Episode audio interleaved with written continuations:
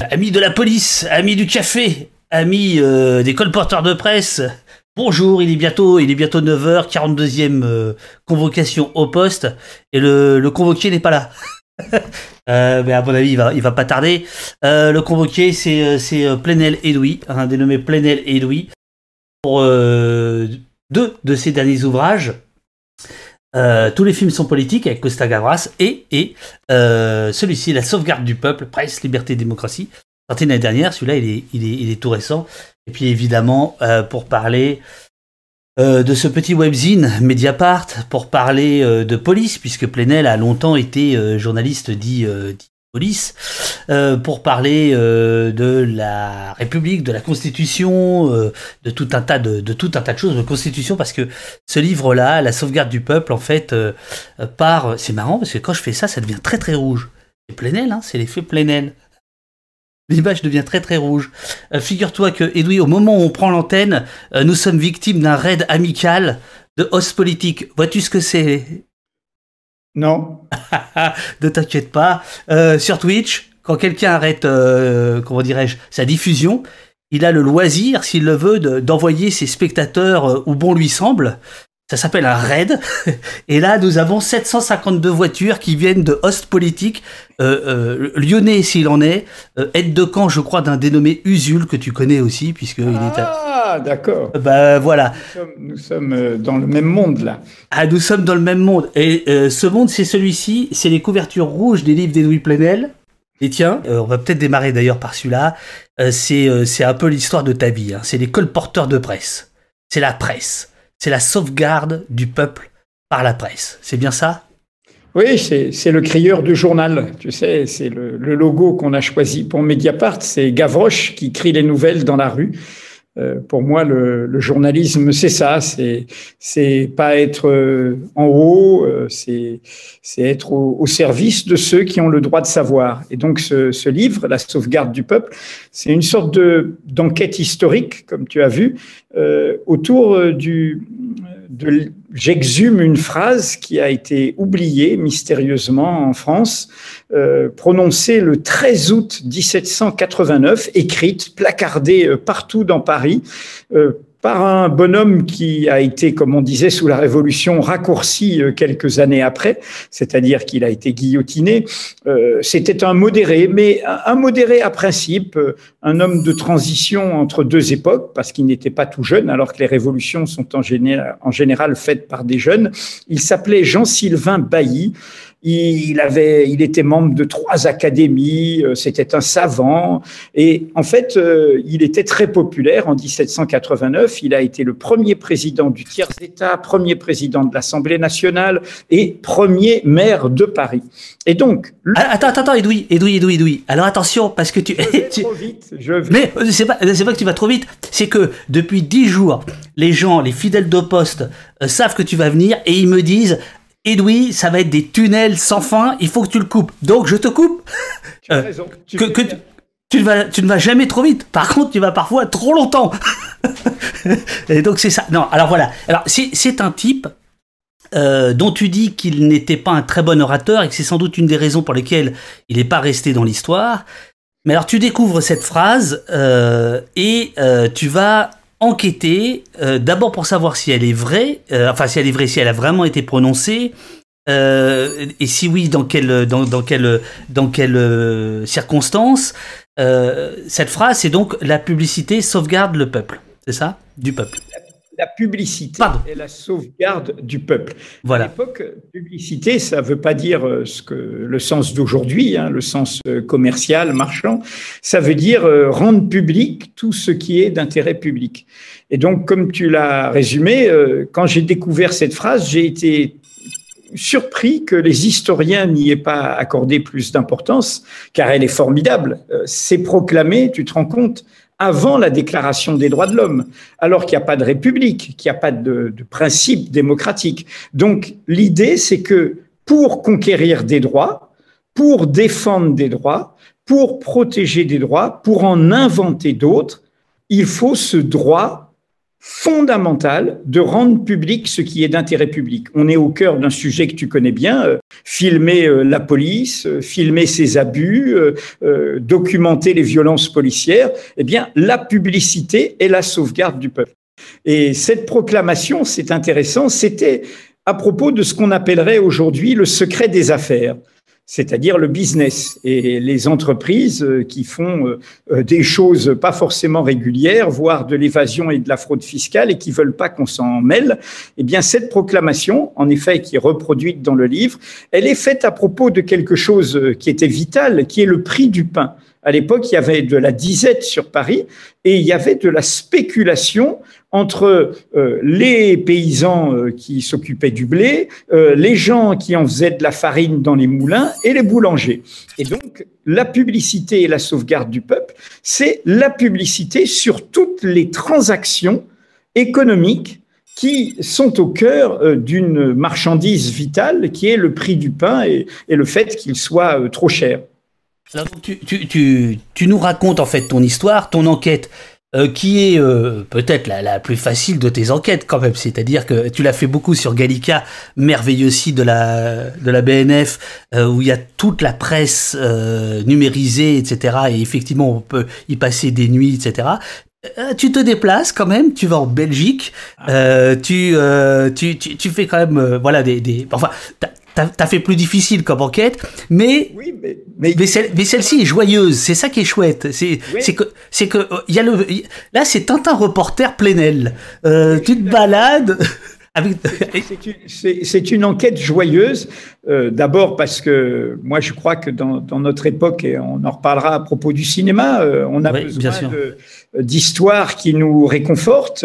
Et, et là, c'est Bon, c'était une façon aussi euh, de visiter la fraîcheur des idéaux démocratiques quand ils ont été proclamés, parce que cette phrase, je le montre, euh, tu sais, le point de départ, c'est que sur eBay, j'ai acheté la médaille des colporteurs de C'est ça.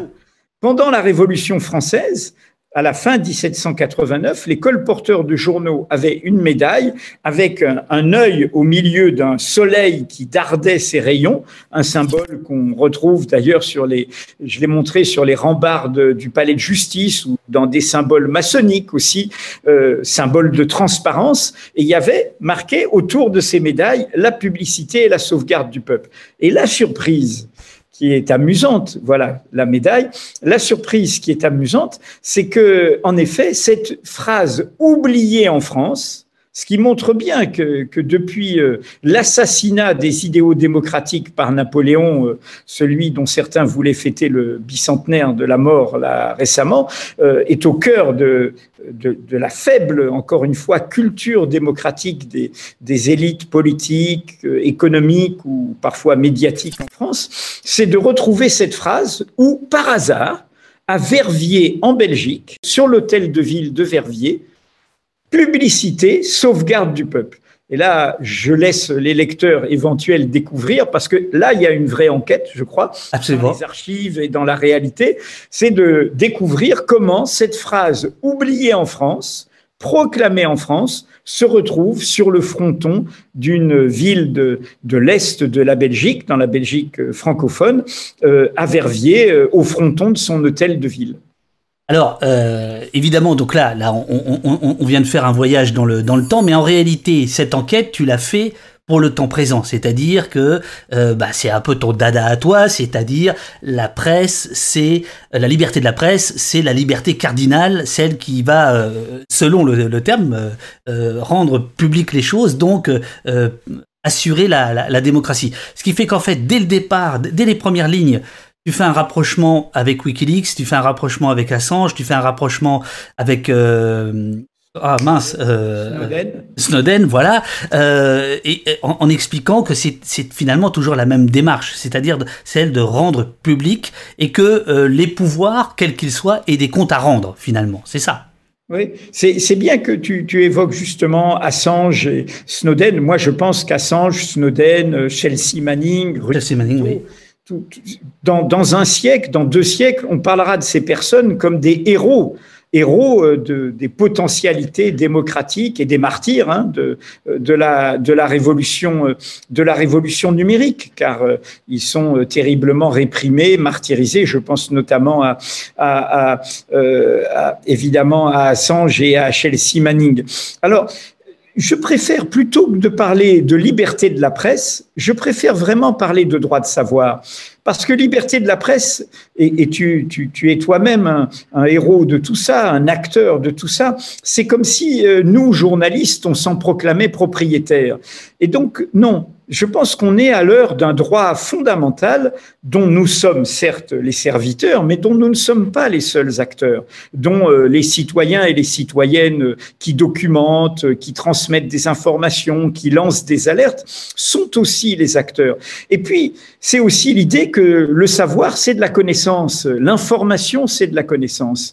Et donc, oui, pour moi, c'est le droit des droits, le droit des droits. C'est-à-dire que sans ce droit-là, on ne peut pas protéger, garantir, conquérir les autres droits. D'ailleurs, on le voit dans le cours autoritaire euh, de nos, de nos pays aujourd'hui, avec des degrés divers, les premières cibles de, des États dans leur répression ne sont pas leurs opposants politiques. Ce sont celles et ceux qui dénoncent, documentent, racontent leurs manquements, leurs mensonges, euh, leurs prévarications et leur corruption. Euh, c'est eux qui sont calomniés, euh, c'est eux qui sont victimes de, de répression, c'est eux, regarde sur ce que vous avez fait, vous êtes, vous êtes nombreux à avoir montré comment, grâce aux instruments du numérique, on pouvait aujourd'hui documenter en temps réel les abus de l'État. Et Dieu sait si toi, si Abouaf, si Gaspard Glantz et plein d'autres euh, qui prennent des risques euh, se sont retrouvés euh, ciblés, calomniés, réprimés et, et persécutés. Et là, on est pour moi au cœur de comment dire d'une promesse démocratique, d'une jeunesse démocratique. Mais comme tu l'as dit, euh, euh, pour moi, c'était un livre joyeux. Je sortais du marécage de nos enquêtes, de nos mélancolies, de nos dénonciations, de notre tristesse, parce que euh, on constate aussi notre impuissance. Et, on, va, on va parler évidemment, de, on va, on va évidemment parler de ça. Non. De, de, voilà, de, de revenir à, à, voilà, à la source, comme on s'abreuve à la source. Alors, il y, a un point qui m'a, qui m'a vraiment frappé, c'est au tout début, euh, donc tu, tu, tu, l'as dit euh, en, démarrant l'émission, euh, le, le, le, symbole de la publicité, c'est l'œil. Et dès les premières pages, tu parles des éborgnements des gilets jaunes. donc, est-ce que, est -ce que tu, tu peux ah, donc, donc, donc, le, le, symbole en question, c'est celui-ci, c'est cet œil-là, qu'on va revoir ensuite sur les grilles du palais de justice de, de, Paris. Et, j'avoue, pourtant j'y suis allé des centaines de fois, je n'avais jamais vu cet œil. Et effectivement, j'ai vérifié. J'ai fait, j'ai fait du fact-checking plein aile. Bah, c'est vrai. Euh, il y a bien l'œil, euh, l'œil. Donc c'est l'œil du peuple, c'est ça, c'est l'œil qui surveille? Ça m'a, tu sais, euh, ça m'a, ça m'a, j'allais dire sauté aux yeux, et surtout grâce à des activistes gilets jaunes qui à Bordeaux euh, ont euh, euh, fait tomber une, une immense publicité pour un smartphone et ont mis à la place une phrase que, que j'exhume d'un activiste de la première révolution démocratique, euh, qui est, qui est un, grand poète, John Milton, qui a été un grand poète de langue anglaise, mais qui a d'abord été pendant 20 ans, on pourrait dire, un révolutionnaire, et, c'était au XVIIe siècle. Hein, et, et du coup, dans, ce, euh, dans, dans, un, dans un de ses discours, dans un de ses textes, il dit euh, ceux qui veulent, euh, ce, ce, sont ceux qui crèvent les yeux du peuple, qui veulent, qui prétendent qu'il est aveugle. C'est extraordinaire cette phrase. C'est-à-dire que euh, il faut se rappeler le, ce qui nous a euh, tous, euh, enfin, on, a toi, moi, plein d'autres, on, a on a réagi pareillement par rapport à, au surgissement des gilets jaunes. Bien sûr que c'est un mouvement divers, contradictoire, comme tout surgissement populaire, mais en même temps qu'il y avait une répression policière. Ah, en, même temps, c'est pris par quelqu'un d'autre, euh, Edoui. Oui, oui, oui. Ben, non, mais il l'a pris, mais, mais, mais ça ne lui appartient pas. Euh, dans le même moment, on va le dire autrement, où il y avait une répression policière comme aucun mouvement populaire n'en a subi depuis l'époque des répressions coloniales, avec une violence inouïe, avec des éborgnés, des mains arrachées et, un nombre de gardes à vue, euh, de saisies sur salaire, de peines financières, enfin quelque chose d'une ampleur sans précédent, eh bien, euh, au même moment, il y avait ce mépris, il y avait ce mépris de classe. Hein, ces gens ne comprennent rien, euh, voilà, euh, ils sont aveugles. Et en même temps, on les éborgnait, on les rendait aveugles. Et donc, euh, voilà, ça m'a. Je me suis dit, mais, mais, mais le choc était une évidence. Et en effet, j'ai démarré le livre par ça. Alors, je, je, vais montrer une petite vidéo que tu avais eu la gentillesse de, de faire quand j'avais lancé comme ça, euh, comme ça m'arrive au milieu de la nuit, euh, une idée qui était une, une série de vidéos contre la loi sécurité globale. Je vais la montrer parce que à l'époque, je l'avais trouvé très bien, mais je comprenais. Je me disais, mais, mais qu'est-ce qu'il a plein air avec, son, avec sa médaille de colporteur Évidemment, en fait, tu sortais ce bouquin-là ou tu l'avais sorti avant, mais donc j'ai compris après. Je, le travaillais, je l'avais pas sorti encore. Ah, tu l'avais pas encore sorti. Alors donc donc donc donc c'est un document finalement que, que je vais montrer. Euh, c'est une petite vidéo de deux minutes où tu, tu expliques ton opposition à la loi euh, sécurité globale. La liberté de la presse, la liberté d'informer n'est pas un privilège des journalistes. C'est un droit des citoyens, une liberté fondamentale. C'est grâce à elle que s'exerce la vigilance du peuple pour contrôler, regarder, rendre compte, surveiller les actes de ceux qui gouvernent, de ceux qui dirigent, de ceux qui ont le pouvoir. C'est une vieille conquête, une conquête républicaine, une conquête révolutionnaire. J'ai là la médaille des colporteurs de journaux à la fin de l'année 1789, au début de la Révolution française. On a là l'œil du peuple qui regarde, qui surveille, et autour une devise qui a été proclamée le 13 août 1789, la publicité et la sauvegarde du peuple. Tout ce qui est d'intérêt public doit être rendu public. Eh bien, cet œil du peuple, ce sont nos caméras aujourd'hui. Ce sont tous ces instruments par lesquels nous pouvons aussi rendre compte, rendre compte de manquements, rendre compte de violences illégitimes, témoigner, alerter, faciliter cette surveillance, cette vigilance démocratique. En tant que journaliste, euh, je ne crois pas je ne crois pas que j'ai connu une telle régression. J'ai connu des abus, j'ai connu euh, des violences, j'ai connu des tentatives, mais je n'ai pas connu d'abord, et toi qui, qui, a, qui connais très bien l'institution policière, tu, tu, le sais, euh, je n'ai pas connu une époque d'abord euh, où la police elle-même est à ce point sous le contrôle des ultras avec un syndicalisme euh, qui euh, s'est éloigné euh, des fondements républicains.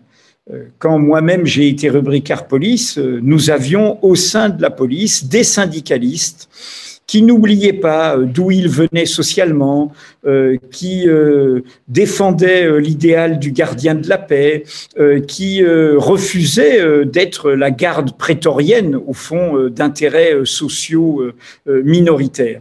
Là, on parle des, là, tu parles des années 80, 90, notamment de la FASP. Exactement, de la Fédération autonome des syndicats de police, avec à l'époque un, un, un, ancien mineur euh, euh, qui avait, qui après euh, euh, s'être retrouvé au chômage dans les années 60, était devenu policier à Paris, gardien de la paix, qui est Bernard Delplace, euh, qui, qui est et qui et qui est qui depuis depuis sa retraite contemple tout ce qui se passe avec désolation. Et là, on, on a on a une réalité où il n'y a plus de contre-pouvoir, pourrait-on dire, à l'intérieur de l'institution policière par rapport à la manipulation de cette institution euh, euh, par les politiques. Car euh, pour moi, les premiers responsables de dérives policières, d'abus policiers, sont d'abord les politiques qui y encouragent, qui laissent faire et qui ne freinent pas. D'ailleurs, je te rappelle qu'au début du mouvement des Gilets jaunes, on l'a même vu par le changement de préfet de police, où le préfet de police qui a précédé l'allemand gouvernement, qui n'était pas particulièrement un ou un révolutionnaire, euh, s'est fait débarquer parce qu'il voulait, euh, euh, il voulait limiter à la fois l'usage des brigades anticriminalité, le, la systématisation des tirs de LBD. Bref, il, il, était dans une tradition, j'allais dire, plus classique du maintien de l'ordre, qui est celle où on ne fait pas de NAS, où, où on permet aux gens de manifester, où on, on, ne, on ne fait pas ce que nous avons sous les yeux. Alors ce que nous avons sous les yeux, et je voudrais le souligner, c'est ça qui est terrible. Tu sais très bien, comme moi, quand ça a commencé, ça a commencé sous la présidence Hollande. Ça a commencé euh, sous Valls, Premier ministre. Ça a commencé avec la loi travail. Et là, c'est là où moi j'ai vraiment eu le, plus gros choc. Tu te rappelles de ce jour où une manifestation syndicale sur des droits concernant les travailleurs, les salariés, était euh, euh, limité à une sorte de marche en rond autour du bassin de l'Arsenal qui prolonge la Bastille et totalement encagé par la police. Et du coup, ce qui est systématique aujourd'hui, hein, mhm. la police est au contact, est au contact comme une sorte de provocation de manifestants. Donc non, je n'avais jamais vu jamais vu une telle remise en cause. Euh, on en revient aux droits fondamentaux. Quand on dit droits fondamentaux, il faut bien voir de quoi on parle. On ne parle pas du droit de vote. On ne parle pas des institutions démocratiques. On parle, et moi je dis souvent, c'est comme les quatre, les quatre pieds d'une table. Alors la table, c'est ce qu'on construit hein, après, euh, droit de vote, euh, des débats partisans, des institutions qui fonctionnent plus ou moins bien. Alors ils sont au nombre de quatre le droit de savoir dont nous parlons depuis le début, mhm. eh bien, le droit de s'exprimer, de défendre euh, des, opinions qui provoquent, qui dérangent, euh, qui bousculent. Euh, comme disait George Orwell, la liberté n'a pas de sens si c'est pas la liberté de dire aux gens ce qu'ils n'ont pas envie d'entendre. Le droit de se réunir, de s'assembler, et nous voyons bien qu'il y a, y compris aujourd'hui, des réunions publiques qui sont interdites. Et puis le droit de manifester, d'aller dans l'espace public, défendre par la mobilisation un droit. Eh bien ça, c'est des piliers. Et il n'y aurait pas de république, de démocratie, si ces piliers des gens s'étaient pas battus pour eux. Et aujourd'hui, nous vivons une époque où on a euh, des, des, gens euh, euh, et qui sont dans, même dans une une dérive folle quand on connaît leur itinéraire partisan. certains se considéraient de gauche il y a peu.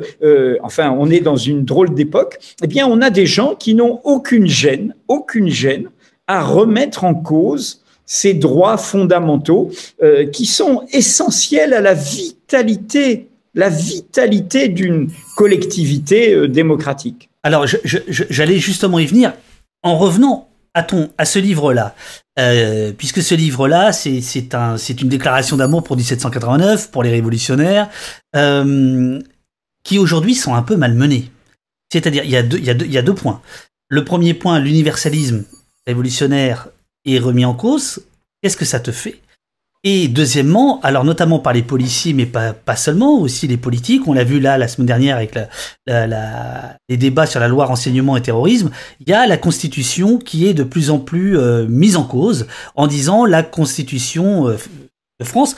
je rappelle que la Déclaration des droits de l'homme est un des quatre piliers de la Constitution, euh, que cette, elle est, trop contraignante, qu'il faudrait, qu'il faudrait changer de Constitution. Alors, il y a d'autres gens qui voudraient la changer pour plus de liberté, mais là, aujourd'hui, le, le, le, petit air qu'on entend, c'est euh, il faut, euh, on, a une, on, a on aurait une, une constitution qui serait, euh, qui serait pas assez liberticide. Enfin, il faudrait pouvoir être. Qu'est-ce que ça te fait en 2021 de te dire que un, euh, les idéaux révolutionnaires sont remis en cause, y compris dans le camp de la gauche, et deux, euh, la constitution qui est attaquée de manière de plus en plus frontale. David, ce sont des gens qui ont peur. Bien sûr, ça va être difficile. Bien sûr qu'ils sont violents bien sûr, euh, qui sont affolés et donc méchants, mais ils ont peur. Et c'est pour ça que nous avons euh, ces dérives sidérantes, le surgissement de ce mot séparatisme, qui est un mot de guerre, hein, qui est un mot de guerre civile. Ça veut dire que tu considères que des gens dont les opinions te plaisent pas, c'est l'anti-France, ce sont, il faut les exclure de la communauté nationale. Et, et, tu te rends compte que lors du débat en première lecture sur cette loi séparatisme, le Parti socialiste s'est abstenu en, sous prétexte qu'elle n'était pas assez sociale, ce qui est ce qui est une aberrant, euh, c'est les principes qui sont en jeu. Euh, et donc euh, le séparatisme, ce mot-là, comme tous les mots qu'ils inventent dans la foulée, islamo-gauchisme et autres, hein, nous sommes servis, ce sont des mots pour diaboliser, criminaliser, disqualifier les opinions qui ne leur plaisent pas. Oui, mais ça marche. Et ça marche? Non, mais je, ça marche. ça marche on se bat et, bien sûr, si tu veux dire par là que c'est eux qui ont le pouvoir, c'est eux qui tiennent le haut du pavé, euh, c'est eux qui sont en relais avec des médias de masse et des médias dominants, j'en suis bien d'accord. Et, et, je reconnais tout à fait qu'il y a de quoi s'inquiéter. Mais ce que je voulais dire, c'est qu'il faut essayer de comprendre pourquoi ils font ça. Et moi, mon analyse, c'est qu'ils ont peur, c'est qu'ils paniquent. Alors pourquoi paniquent-ils? Et là, on est au cœur de notre sujet, David. Nous avons vécu, et Mediapart est né de ça, euh, tu as été au début de l'aventure de Mediapart, tu nous alors, alors, appris. Ah, vas-y, vas-y, vas-y, raconte, raconte, parce que j'allais en parler nous as beaucoup appris parce que toi, tu étais un pionnier euh, euh, du numérique dans, dans ton chemin et, et nous, les cofondateurs, euh, on était presque en, à l'école et en formation permanente au début de tout ça. Tu sais. Bah, je, je, rappelle, Edoui, c'est une blague. Je sais qu'elle te fait pas toujours rire, mais je travaillais avec toi qui venait du Monde et le Monde a découvert la photographie en 2001, je crois. La première photo dans le Monde, c'est en 2001. Donc effectivement, en 2006, le web. Il y avait du travail. Mais en même temps, on a, on a défendu d'autres traditions en faisant Mediapart. Bien sûr. Voilà. Mais, mais, mais bien sûr, c'est ça que tu as raison. Donc, non, ce que je voulais dire, c'est que euh, on a vécu euh, les espoirs démocratiques d'une révolution industrielle. Chaque révolution industrielle de notre modernité, la machine à vapeur, et c'est la révolution française, l'électricité, et c'est euh, les espérances des, des démocraties à la fin du 19e siècle, la presse de masse, et aujourd'hui le numérique ou le digital, sont porteuses potentiellement d'une révolution démocratique. Parce que ce sont des révolutions de la communication. On peut partager, on peut avoir accès au savoir, on peut discuter, on peut échanger. Et ça, ça ébranle les situations acquises les prévarications, les dominations. Alors ça prend du temps. Rappelle-toi, la Révolution française, elle va être massacrée euh, par Napoléon, hein, qui est le pire ennemi euh, des libertés fondamentales. Et ça, il faudra presque un siècle pour que les idéaux euh, de liberté, de la loi sur la presse, de l'école pour tous, etc., arrivent avec les débuts de la Troisième République. Donc c'est toujours à recommencer. C'est toujours un long chemin. Nous, on, pour l'instant, ce qui nous est arrivé n'est pas grand-chose. En revanche, ce qui est important, c'est ce qui est arrivé autour de la Méditerranée. Des pays entiers se sont soulevés. Bien sûr, la Tunisie, la Syrie, l'Égypte, euh, euh, la Libye, le Yémen, le Liban, partout, partout ces peuples ont été au diapason de cette révolution et ébranlant des régimes autoritaires. Tu sais ce qui s'est passé en 2013, un backlash terrible dont aujourd'hui euh, euh, euh, tous ces peuples payent le prix et le monde avec eux. Eh bien, nos dirigeants ici même et les intérêts économiques, socialement minoritaires qu'ils défendent ont pris peur. Ils voient bien quel est le danger pour eux. Et, c'est pour ça qu'ils sont euh, euh, dans cette alliance des affolés, des égarés, euh, où désormais il n'y a plus de principe. Il faut simplement s'accrocher au pouvoir.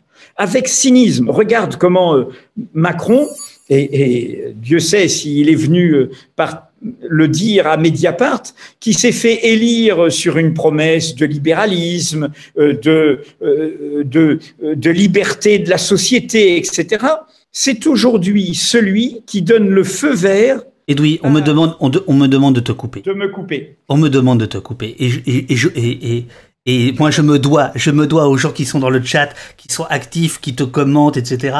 L'interview part dans tous les sens et c'est super et c'est tant mieux. Euh, donc là, je, vais te parler de tout à fait autre chose. Évidemment, je demande absolument pas les sources, mais les gens qui donnent ces genres d'informations.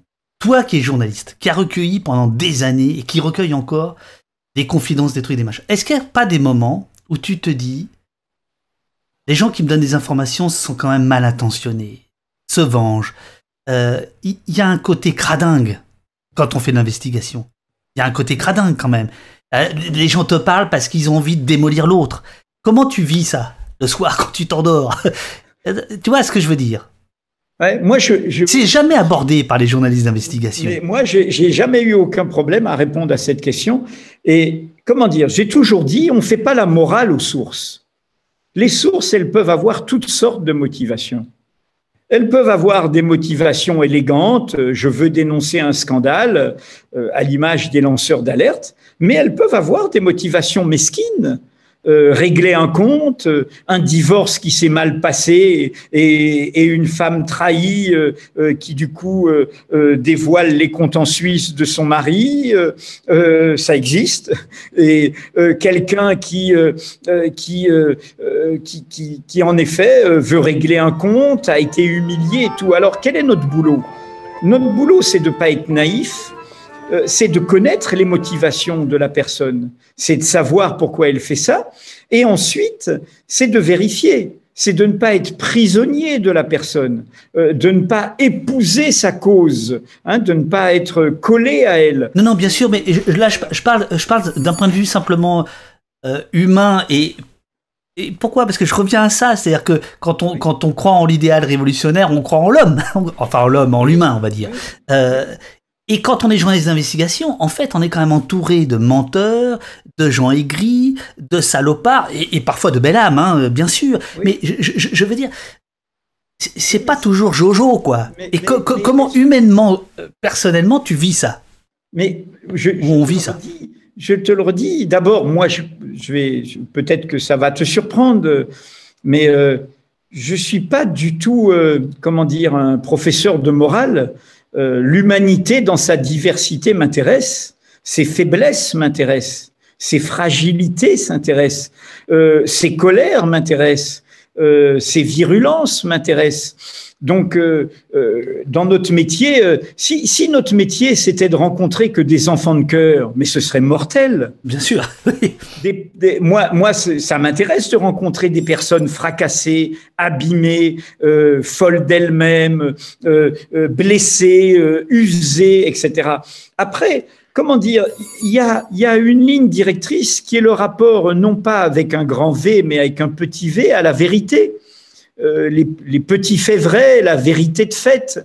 Donc, euh, euh, cette personne, tu sais, quand j'ai pris la rubrique police, au Monde, en 82, je, je, venais de la rubrique éducation. Et il y avait un préjugé social. Hein. Les gens considéraient que faire la police, c'était ce que tu disais, c'était de fréquenter pas des gens fréquentables c'était aller s'arsouiller jusqu'à 2 heures du matin dans des bars, c'était etc. Et, les gens euh, me le disaient d'autant plus qu'ils pensaient qu'un ancien gauchiste avait forcément euh, euh, toutes sortes de préjugés sociaux sur la police. Moi, non, j'ai, comment dire, tu, connais cette, cette formule d'un penseur latin, je pourrais pas te la citer en, en, latin, mais que Karl Marx adorait, rien de ce qui est humain ne m'est étranger. Rien de ce qui est humain ne m'est étranger. Et donc, oui, la police, par exemple, traiter la police, c'est un paravent social, la police. Donc, euh, derrière le paravent, comme dans un caniveau, tu trouves parfois des pépites tu as des misères, tu as des tristesses, tu as la crasse des commissariats, tu as la violence qui peut exister, tu as le mépris qui peut exister, et puis tu as euh, euh, ce, que, ce que tu traites, toi, qui est plus romancier et littéraire que moi, euh, tu, tu, as le matériau humain. La patte humaine, oui, oui, absolument. Oui, et notre boulot, notre boulot là-dedans, c'est au fond de se dire au service de quoi je suis. Et c'est, au fond, il y a beaucoup de métiers hein, qui ont ça en commun. C'est le métier de l'enquête. l'enquête du chercheur en sociologie, l'enquête du policier de police judiciaire. voilà, c'est, eh ben, on fait un puzzle. Et dans le puzzle, il y a toutes sortes de réalités différentes qu'on adjoint, qu'on met ensemble. On est au cœur, au fond, de ta question. Qu'est-ce le rapport aux sources comment dire, c'est quoi l'émancipation? L'idéal, puisqu'on parlait de la révolution, euh, l'idéal fondamental, c'est l'égalité, hein, sans distinction d'origine, de condition, de culture, de croyance, d'apparence, de sexe, de genre. Nous laissons libres et égaux en droit. Eh bien, pour moi, le synonyme d'émancipation, dont le moteur c'est l'égalité, c'est le déplacement. Nous ne sommes pas assignés à résidence. Nous pouvons bouger, nous pouvons faire mouvement. Et au fond, pour moi, euh, euh, quand la presse fait son travail, eh bien, c'est quand elle, vous fait bouger. Ah, bon sang, j'étais pas d'accord avec leur point de vue. Ah, ces salopards, ils ont interviewé Macron deux fois, euh, vraiment, ils me font chier et tout. Mais là, alors là, ce qu'ils me racontent, j'en suis baba.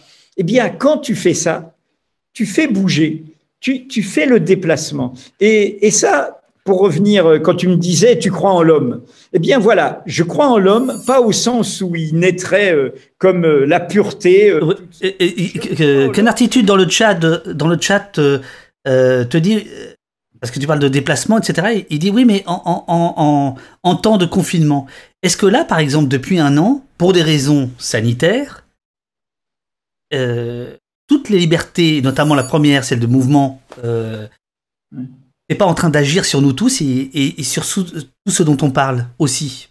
Euh, Bien sûr, le, confinement est une opportunité dans ce cours réactionnaire, hein, et, c'est bien pour ça que, toutes les mesures qu'ils ont fait passer euh, d'état d'urgence sanitaire, d'utilisation du, du contexte sanitaire, avec des vraies contraintes et, légitimes. Hein. il fallait euh, se protéger pour protéger les autres. Euh, euh, au lieu de dire c'est un état provisoire qui a qu'il faut borner dans le temps, ils ont comment dire dans leur même cours autoritaire. Mais tu te rappelles que ça ne nous a pas empêché d'enquêter. Nos premiers scoops au moment du confinement, du premier confinement, ça a été de raconter leurs mensonges sur les masques. C'est-à-dire qu'en fait, ils ont eu sur la crise sanitaire le même comportement qu'ils ont sur tout. Ne pas faire confiance à la société, ne pas comprendre qu'une politique sanitaire, ça se fait avec la population, avec son aide. Et tu sais qu'on a révélé que les pays où il y a eu moins de mesures liberticides, où on a fait confiance à la population, sont paradoxalement les pays à niveau de culture, de, de, de développement économique, pourrait-on dire, de, de, culture économique, sociale partagée, sont les pays où euh, la pandémie a été le mieux contenue parier sur la responsabilité des gens au lieu de les infantiliser, au lieu euh, de les, de les, euh, de les montrer du doigt. Et ils l'ont fait d'autant plus qu'ils ont sans arrêt loupé les marches. Hein. Ils l'ont loupé sur les masques. Et, voilà. Et, il faut, faut pas qu'on parte trop là-dedans parce que sinon on, est, euh, on en a pour la journée. Euh, je voudrais qu'on fasse un détour par l'autre bouquin. C'est d'abord un livre d'hommage à, non seulement un formidable cinéaste, mais une belle personne et qui et, c'est aussi une histoire générationnelle parce que pour moi ce cinéma qui est toujours jeune et d'ailleurs il y a, son 19e film hein, qui est euh, Adults in the Room hein, euh, euh, sur euh, à partir du témoignage de Varoufakis euh, et comment dire pour moi Costa Gavras ma génération elle allait voir ces films qui pourtant souvent avaient des fins tristes hein, racontaient des histoires de dictature des histoires de trahison des histoires du passé, voire du présent, et en même temps, tu sortais de ces films avec la pêche, avec l'envie de, lutter euh, pour euh, des belles choses et, des beaux principes. Mais derrière euh, cet hommage à Costa Gavras, ce que j'ai voulu transmettre, c'est cette idée, et c'est tout le passage du livre sur le raconteur. Ah merde, alors j'allais y venir. Ben, pardon, pardon. non, vas-y, vas-y, vas-y. Non, mais tu, tu voilà, je suis intéressé de savoir ce que tu en dis parce que c'est l'idée qu'on a besoin de récits. Euh, notre époque est basse. au sens que quand même. Pour ceux que ça intéresse, ça commence page 42, l'idée du raconteur, et, et, tu parles évidemment de euh, de comment euh, Benjamin euh, Walter Benjamin hein? Voilà, voilà, Oui, non, si tu veux, une époque où le symbole de la politique dans l'espace public, c'est Marlène Schiappa, où le symbole de la réflexion intellectuelle. Non, mais comment tu peux passer de Costa Gavras à Marlène Schiappa? C'est pas sérieux. Je sais bien que t'es pas à Mediapart, enfin quand même. Je t'explique, je t'explique.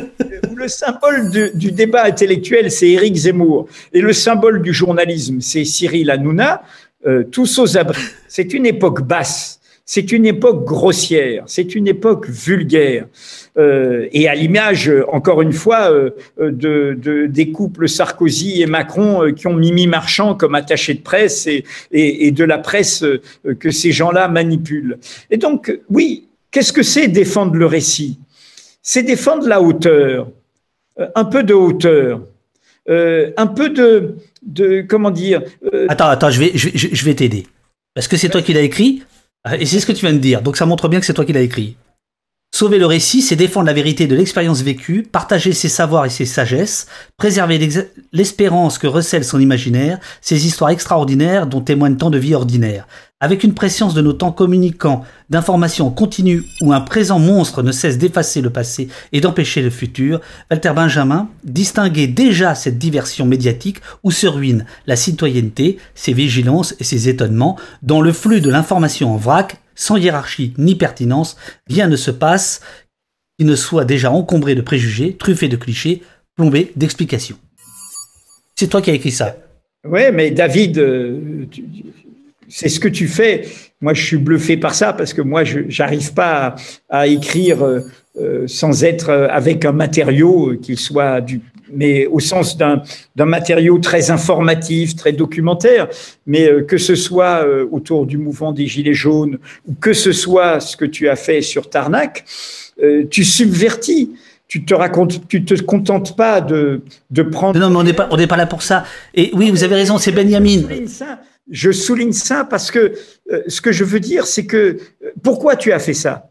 Pourquoi tu t'es dit, alors que tu es journaliste, enquêteur, tu te dis que par euh, un peu de fiction, par le film, tu as besoin de ça? Eh bien, exactement pour les raisons que je dis. On a besoin, en clair, d'une ligne d'horizon, d'une ligne d'utopie, d'une ligne de rêve. Et ça, c'était le sens de tes premières questions, ça veut dire un peu parfois s'abstraire du marécage, parce que ce qu'on documente est déprimant. Donc euh, voilà, c'est ça la hauteur. Excuse-moi, euh, c'est pas c'est pas pour te faire des compliments, c'est pour dire combien on est au cœur euh, on est au cœur d'une question qu'on partage. Voilà. Je, voulais dire autre chose. Dans le cinéma de Costa Gavras, et, c'est un des autres thèmes du, du bouquin, il y a le, la responsabilité individuelle tout le temps.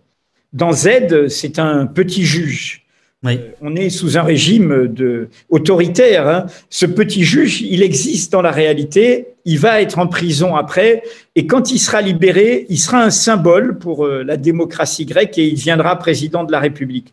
Euh, il y a un film trop oublié de Costa Gavras que je voudrais mentionner, étant donné le, ce que vit le peuple palestinien, c'est Anaka. Costa a fait le grand film. Tu en parles souvent. Tu en parles souvent dans le bouquin. Ah, qui, est, formidable.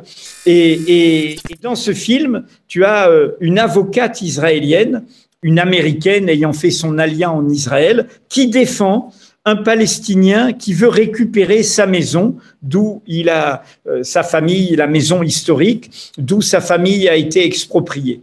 Donc, tout le cinéma de Costa, il y a cette idée qu'on a rendez-vous avec soi-même. Euh, pour le dire euh, de manière grandiloquente, avec son métier d'homme ou son métier de femme. Ce, hommage à Costa, c'était comme on prend prétexte au fond euh, du, cinéma pour, pour parler de, bah, de notre époque et, de comment on doit y faire face peut-être. Je, me demande quand même à la lecture de cet ouvrage si ce que tu n'apprécies pas aussi chez lui, c'est ce qu'il appelait lui, enfin ce qu'il appelle lui les films à dossier c'est-à-dire que à partir du troisième film, il se documente, c'est-à-dire que ce sont des films très fortement inspirés de la, de la réalité, de voilà. Et donc d'une certaine manière, il y a une démarche euh, un peu journalistique en fait. Tu le dis pas tout à fait, mais on sent que t'aimes bien ça, quoi. T'aimes bien que ce soit documenté cette affaire. Bien sûr. Mais moi, j'ai, en fait, j'aurais pu être, tu sais, je suis tombé dans le journalisme un peu par accident, mais en fait, tu parlais de l'Algérie. Quand j'étais en Algérie, ma passion, c'était l'archéologie. J'ai fait des fouilles archéologiques à Tipaza et à Tébessa euh, avec quelqu'un qui s'appelait Mounir Bouchnaki. C'était les dernières fouilles euh, avant euh, l'islamisation par le régime euh, du parti unique, parce que bien avant les drames qu'a connus l'Algérie indépendante. Et, et, et, comment dire Qu'est-ce que c'est faire des fouilles? Ben voilà, c'est faire un dossier, c'est documenter, c'est prendre un tesson euh, d'une vieille poterie et voir s'il s'ajoute à un autre, c'est les numéroter, c'est les classer, euh, c'est euh, faire des strates dans des couches de la terre et tout. Et au fond, moi, j'ai toujours aimé ça. C'est pour ça que je prends l'image du puzzle. c'est pour ça que tu parlais de la sauvegarde du peuple. Il y a ce côté enquête historique. Derrière, il y a quoi? Il y a l'idée que, comment dire, chercher à comprendre chercher à comprendre. Euh, c'est vraiment euh, ce qui peut nous guérir euh, des folies de l'époque, notamment le complotisme. Hein. Le complotisme, c'est cette idée que ce que je crois est vrai. Mhm. Ce qui correspond à mes idées est vrai. Eh bien non, ça marche pas comme ça. La vérité, c'est ce que tu trouves, c'est ce que tu cherches, et, et ce que tu cherches pas tout seul, avec d'autres, en vérifiant, en recoupant. Et, là, c'est vraiment une. Alors, je, me fais évidemment l'avocat du diable parce que sinon c'est pas rigolo. Mais est-ce que Mediapart ne, participe pas euh, aussi à ce climat de dénonciation? C'est-à-dire que c'est un journalisme d'enquête. Euh, c'est, il, est, il, est, connu dans le monde entier pour ça, il est reconnu dans le monde entier pour ça. Là-dessus, il n'y a aucun doute. Mais est-ce que euh, la partie enquête de Mediapart, la partie dénonciation, je vais le dire comme ça, n'a pas pris le dessus sur la partie compréhension du monde. Est-ce que on ne va pas aller chercher des affaires qui sont effectivement éclatantes, qui sont effectivement euh, euh, révoltantes et tout, mais on n'a pas forcément, tu parles de Pulse, on n'a pas forcément le tableau entier. On a quelques pièces qui sont terribles, mais on n'a peut-être pas forcément tout le, tout le, tout le plateau. Est-ce que, est-ce que, qu'est-ce que tu réponds à ça? Tu as, entièrement raison. Hein, tu as entièrement... Oh, t'as pas toujours dit ça. Non, non, non, non, non, tu as, non, non, tu, as entièrement raison parce que si tu regardes de près plutôt ce qu'on essaye de faire actuellement et ce que fait euh, l'équipe de Mediapart, puisque moi, euh, je suis certes la tête de gondole, mais on passe la main. Hein, C'est-à-dire que euh, Mediapart est fait par la génération des trentenaires et des quarantenaires. C'est ça. les, deux rédacteurs en chef, c'est Stéphane et Karine. Stéphane Aliès, et Karine Fouteau. Mais tu sais, tu dis que j'ai pas toujours dit ça. Je crois avoir toujours dit qu'il euh, fallait donner du sens. C'est l'image du puzzle. Il suffit pas de trouver une bonne info. Il faut donner sa compréhension, il faut la déplier. Il faut donner du sens à l'information. Et parfois, il faut penser euh, tous les bouts. Euh, il faut, comment dire, la réalité n'est pas binaire. Hein. tu dénonces quelque chose, tu révèles quelque chose. Euh, tu as entièrement raison, c'est un travail sur nous-mêmes. Euh, euh, sortir une bonne info ne suffit pas. Est-ce que la tendance, l'affaire Bettencourt, c'était ça, puisque c'était les, sons du, majordome, Libération qui sort les blagues d'un goût très sûr de, Julien Audoul, etc. L'idée que aujourd'hui, finalement, et là je suis vraiment à front renversé, que tout le monde enregistre tout, filme tout. Est-ce que on se prépare pas quand même à un monde pas terrible. Là, là, là, en ce moment, toi et moi, on contrôle notre parole parce qu'on sait qu'on est en public, etc. Bon, euh, c'est pas du tout la même chose. Est-ce que, est-ce que là, il n'y y a, pas, y a, pas un vrai, y a pas un vrai souci? Y compris par rapport aux idéaux dont on parlait en début d'émission. Tu, as entièrement raison. Hein, et, par rapport à la révolution numérique dont tu parlais, à laquelle je crois, etc., etc. Bien sûr. Et c'est un vrai danger, et c'est pour ça qu'il faut qu'on fasse très attention hein, sur euh, comment on assume de rendre public quelque chose. Hein, est-ce que ce quelque chose est légitime? Est-ce qu'il a un intérêt public? Comme tu le sais, par exemple, Mediapart a refusé euh, euh, la vidéo euh, porno et grossière, je ne sais pas comment on peut la caractériser, de Benjamin Griveaux qu'il avait envoyé à une personne et qui a provoqué sa démission nous avons considéré que voilà, ça, ça n'avait pas un intérêt public dans la mesure où c'était une relation entre. entre Qu'est-ce que c'est qu'est-ce que, c'est que ce téléphone euh? Oui, je je, je l'avais pas coupé, excuse-moi. Non, mais c'est la sonnerie. qu'est-ce que c'est que cette sonnerie? Ah, C'est une c'est une sonnerie à l'ancienne. À l'ancienne. J'adore ça, à l'ancienne.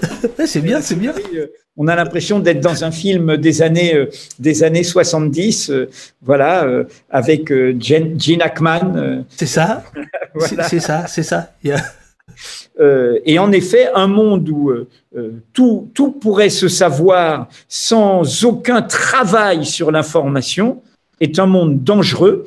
Et surtout, c'est un monde où ces pratiques-là peuvent être utilisées par des ennemis de la liberté, par des ennemis des droits, qui peuvent utiliser ça pour euh, nous compromettre. En l'occurrence, comme tu sais, nous avons des confrères, euh, par exemple au Maroc aujourd'hui, qui sont en prison sur des montages de cet ordre, hein, euh, dans des conditions euh, dramatiques, où euh, un pouvoir autoritaire utilise le climat actuel, y compris la question des violences sexuelles, pour essayer de non pas attaquer les journalistes pour leur travail, mais de les compromettre d'une autre manière.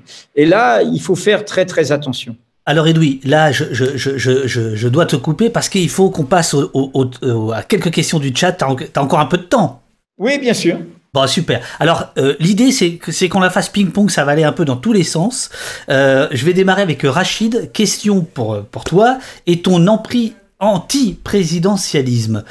Euh, Il a vu la fonction présidentielle basculer de la fonction arbitrale à la fonction monarchique que l'on connaît. Comment explique-t-il cet acharnement dans l'erreur? Comment la presse accompagne ce culte du plébiscite et cet effacement de la prééminence de l'Assemblée nationale? Voilà, c'est une question pour toi. Et je rappelle ici, on n'est pas chez les cons. Vas-y, Edoui.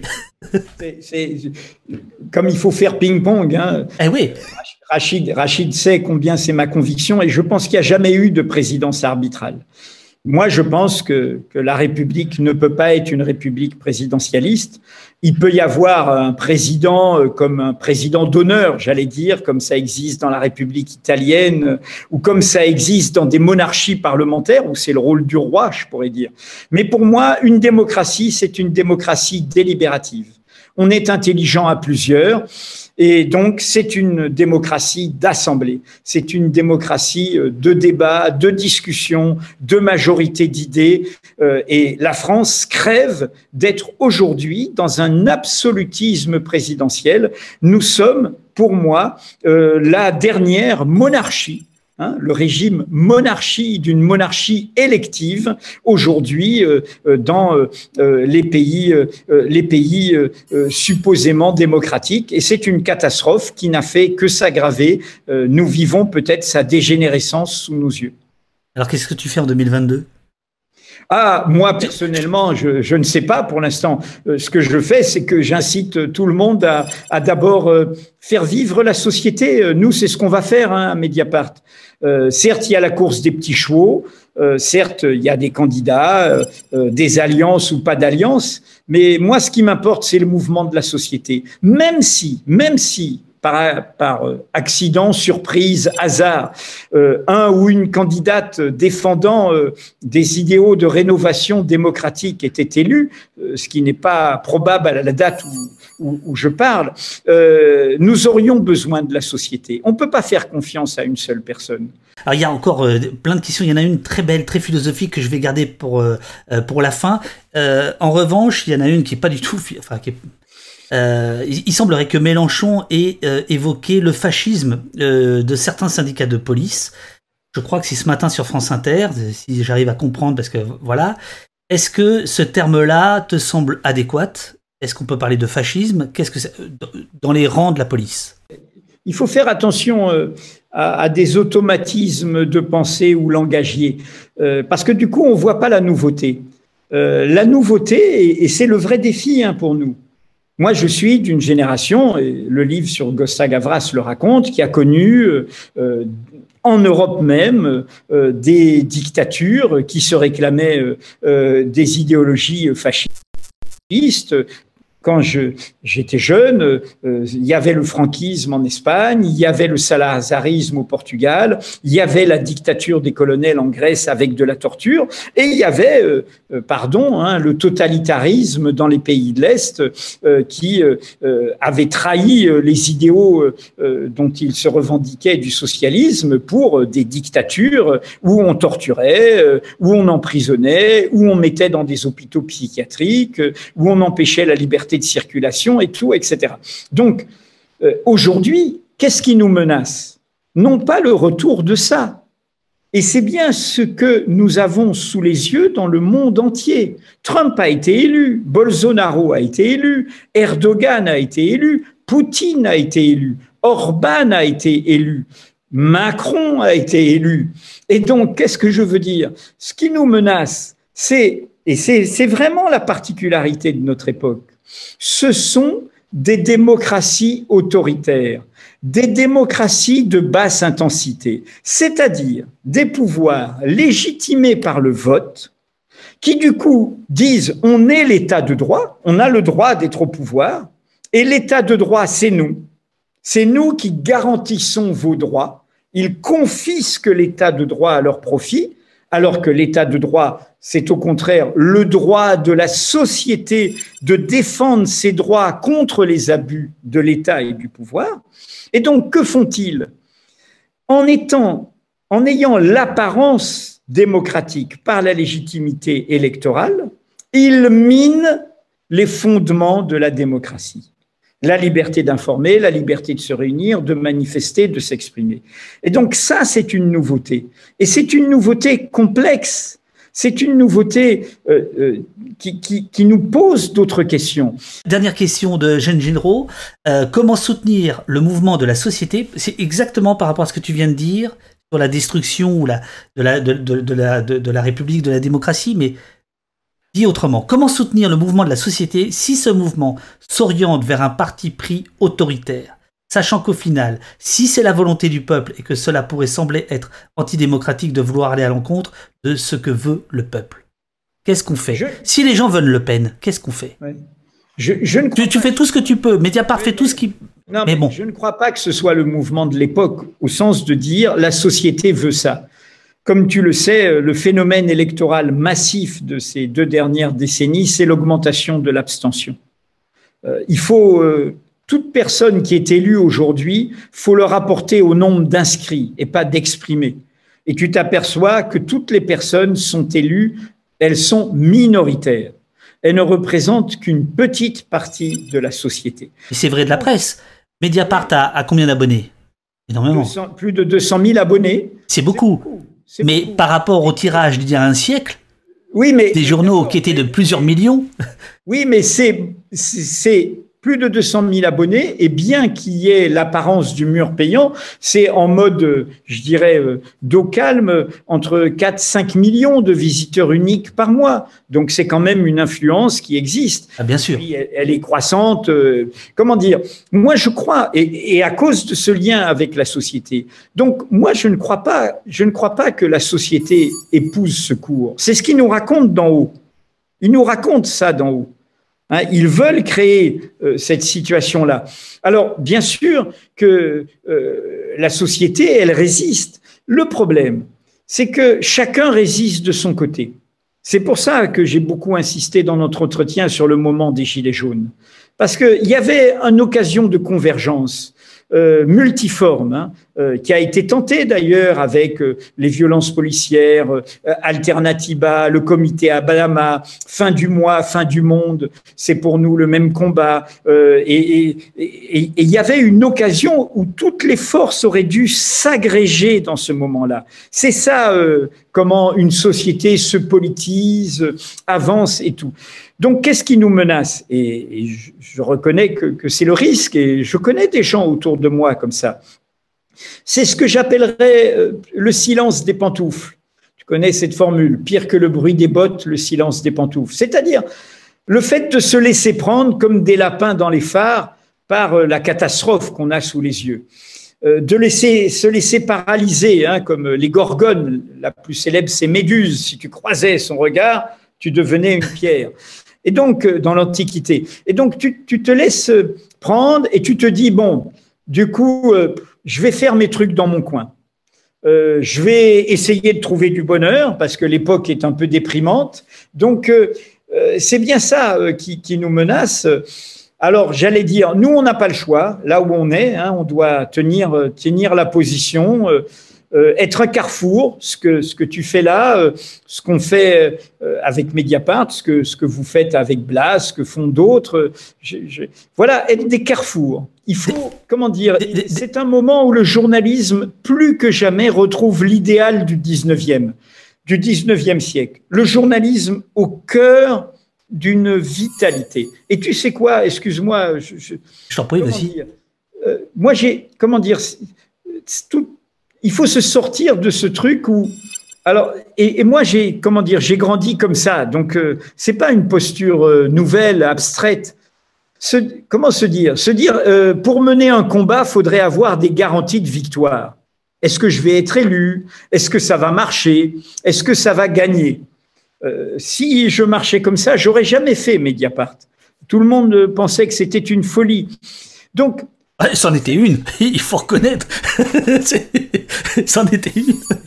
Donc, comment dire? Il faut faire, voilà, il faut faire ce qu'on ce qu'on pense devoir faire. Merci Edoui. Euh, je te laisse à tes, à tes occupations qui sont nombreuses.